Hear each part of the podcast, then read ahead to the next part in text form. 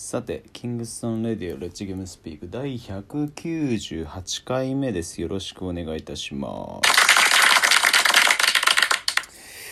えーとですね、本当であれば200回がもうすぐなので、えーチュートリアル3兄弟のうち何名かを加えたですね、えーとくだらないおしゃべり会が本来であれば、えーとアップ予定だったんですけれどもちょっといろんなのの都合でえっ、とお蔵入りとは言わないですけども。えっとアップまで、えっとまあ、もうちょい時期を見ましょうっていうの。は別に内容がどうとかっていうよりはえっ、とですね単純な、えーカウントのとこだったりいろいろ合わせて、えーちょっとずれ始めてるのでえっ、とまあそれらしいっちゃそれらしい。逆にですね、えーまあちょっと時間を置いてから実は200回目でこんなの出そうと思ってたんですみたいなところで。えー配信できればと思ってるので、まあ、これを聞いたチュートリアル3兄弟の諸君あとは、えー、と岩石野郎の、えー、と一人はですね、まあ、枕を噛んで寝てくれたまえということで まあまあまあそれはさておきって感じなんですけど。えー、とここのところ引き続き一人語りでお送りしておりましてキングストンカレッジオンラインクラスですね。耳で学べるバスケットボールということで、えーいくつか本当にポツポツと語らせていただいてるんですけれどもまあどんだけニーズがあるのかなって特にこういう自分にとっては絶対これはあ聞いておいて損はないというか頭の中にうん引き出しを増やしておいて、えー絶対に損はないんじゃないかなっていうことほどあんまり世の中に受けないってこれ多々あることで。んであなんかあんまりハマんないなと思ってる間に自然消滅ってよくあるパターンなんですけど。まあ僕がこれを、えー再開しようと思ったきっかけですね。このキングストーンカレッジオンラインクラスをやりますよって言ってまたちょっと時間空いちゃってまた再開してっていうのはちょっと理由があって。で前回の時に一番最初にちょっとだけお話したと思うんですけどもたまたまえっ、となんかのあれで YouTube を見てる時に、えー、と古代エジプトの、えー、と川江先生っていう方がもう日本の中だと第一人者でやられてる方らしいんですけど僕も初めて知ったのでその時に、えー古代エジプトに関して、まあ、ピラミッドだったりもそうなんですけれどもいろんなことに関してすごくこうなんていうのかな僕はもともと考古学に興味があったのでおっと思ってちょっと見てみたらあのすごくいいいいことというとちょっと偉そうなんですけど、えー勉強になることためになることっていうのをすごく語ってらっしゃってああこれはいいなと思って、えーそのスタンスというかでそこで先生がおっしゃってたのが、まあ、結構多分若い方で僕とももう10も離れてないと思うんですけどなんかその YouTube においてだとその良質なこううん古代エジプトの知識を吸収できるチャンネル場所みたいなのがあ実はあまりないっていうことを知ってじゃあ自分が時間ある時にやろうと思ったっていうことをおっしゃっててまあ確かにそう考えてみるとうんまあもちろん YouTube ってあのチューブがテレビっていう意味なのであなたの好きなようないろんなものが素材が転がってますよ。もしくは発信できますよっていうことなので基本的にその全てのアカウントだったり配信に関しては僕自身、えー何かうん一方的にうんバイアスをかけてみるっていうよりはまあうん好きにやればいいんじゃないってていうみんなのその趣味娯楽の場だとまあもちろんここが生活の糧の場になってる人もいるんでしょうけどなってる中でじゃあそれがあエンターテインメントというか、まあ、時間消費、えー娯楽、えーそういった部分を旨としてるのか逆に研究だったり勉強だったりとか、まあ、モチベートだったりとかいろんな部分ってあると思うんですけど、まあ、そのさっきの河合先生の考えから考えてみると僕個人の感覚の中だとうんまあ YouTube 上においてその良質なうんどなたが見ても何て言うのかなためになるというかあーっていった感じのバスケットボールに関わる教材、まあ、教材に近いんですけどみたいなものってどれだけあるのかなっていうのをふと思って別にあのーそれぞれ発信者の方が大事にされてる理念だったりとかドリルだったりとか考え方をそれ好きなように発信すればいいんですけど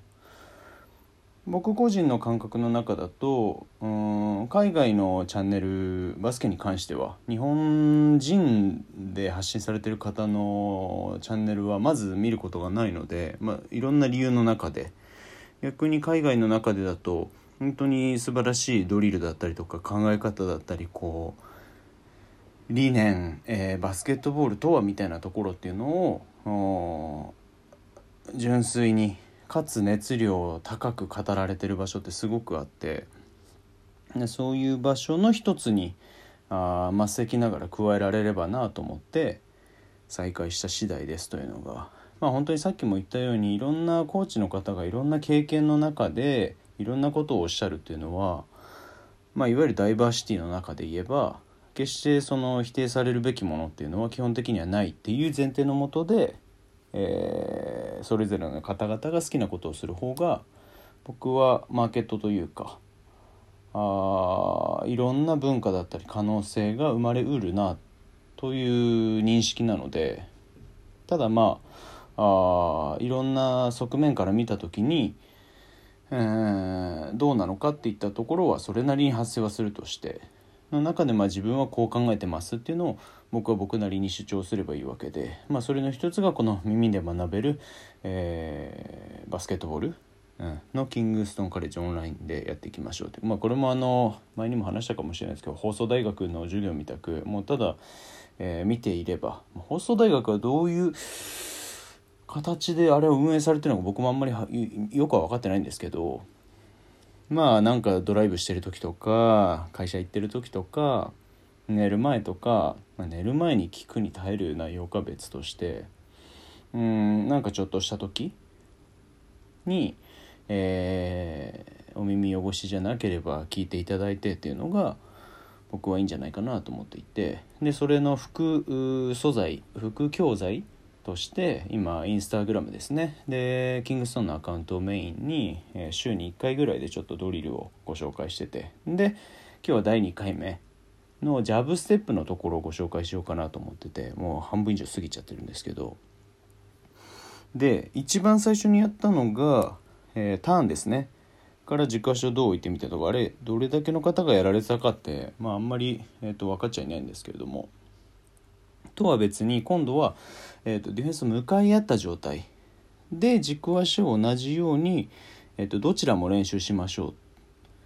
の話からまずはスタートしてます。というのはバスケットは野球と違って右投げ左打ちみたいに、えー、と動きが特定の動きが一つの方向性に従って、えー一つの特定の方向に従って連動して動くっていうケースは基本的にはあんまり良しとされないというか右まあどういうことかっていうと右利きだから右でしかドリブルつかない。右でしかシュート打たないやん別として。えー、ほんとシュートぐらいじゃないかな。あとはパスもドリブルもどんな仕掛けも全部あの左右で差がない状態にまで高めることっていうのはすごく大事で。ってなると手元の技術だったりとかっていったところにどうしたってフォーカスしがちなんですけどもでも手元の技術というか最終的な結果は手元で最終的に微調整をかけることができても大元の出力だったりとかっていうのは体全体で、えー表現されていることがほとんどなのでうんそれがじゃあ右側に行くこと左側に行くことっていうのが可視なく同じクオリティで行えてますかっていうのはバスケットにおいては実は、まあ、言われてみればまあそりゃそうだよねなんですけどなかなかこう実際の現場では表現されきってないというか追求されきってない部分の話だったりするので特にキングストーンにおいてはチーム単位で行動するってことがそこまでないので、えー個人でスキルアップブラッシュアップしましょうっていった時にはまずそこの違いを知る。自分の動きの中の左右差を知ること、えープラスクオリティを知ること。感覚の違いを知ること。筋力の違い、えー動かし方の違いを知ること。でその違いをより高いところで、えーと、合一させるというか、えー、高い次元で同じように表現できるようにしましょうっていうのを、えー、かなり細かく取り組むことはあるんですけどもまずはですね、えーまあご覧になってない方も、えー、これ聞いてらっしゃる方の中には何人もいると思うのでインスタグラムのアカウントをお持ちでしたら、えー、キングストン JP かな？多分。のアカウントのですね一番、えー、最新のところに転がっているジャブセまあ、キングストンラボでもいいんですけどもキングストンに、え、LAB でこちらのハッシュタグで検索かけていただければ、えー、ちょろっと出てくると思うんですけどその中のジャブステップですねナンバー2のドリルをちょっとご覧になっていただいてまずは自分の中の感覚とか、まあ、この僕が挙げた動きだったりも100点満点かっていったら実はそういうことはなくってうん。まだやっぱり見てるとあここ変えられるんだなとかここちょっとあかんなっていったところとかもいろいろあるはあるんですけどまあそれはそれで僕があのもっとレベルアップしなさいよの僕にとってのサインだったとして、まあ、まずは動きのご紹介だったりとか、まあ、大枠は大体あの形で合ってるので、えー、っていったところでですねまずはその映像をご確認いただいて、えー、次の回をお聞きいただければなともう1個のドリルでその最初の紹介だけでこんだけ時間かかってるっていうのはもう時間稼いでるわけじゃないですよこれは。えー、え、っとまあ、伝えたいことがたくさんあるので、まあ、ここはもう本当にマイペースに、え、時間をかけながらですねつぶさにお伝えしていければなと考えている次第です。というわけで、え、次回はそのドリルの細かい部分のご紹介、えー、注釈についてお話しできればと思います。よろしくお願いいたします。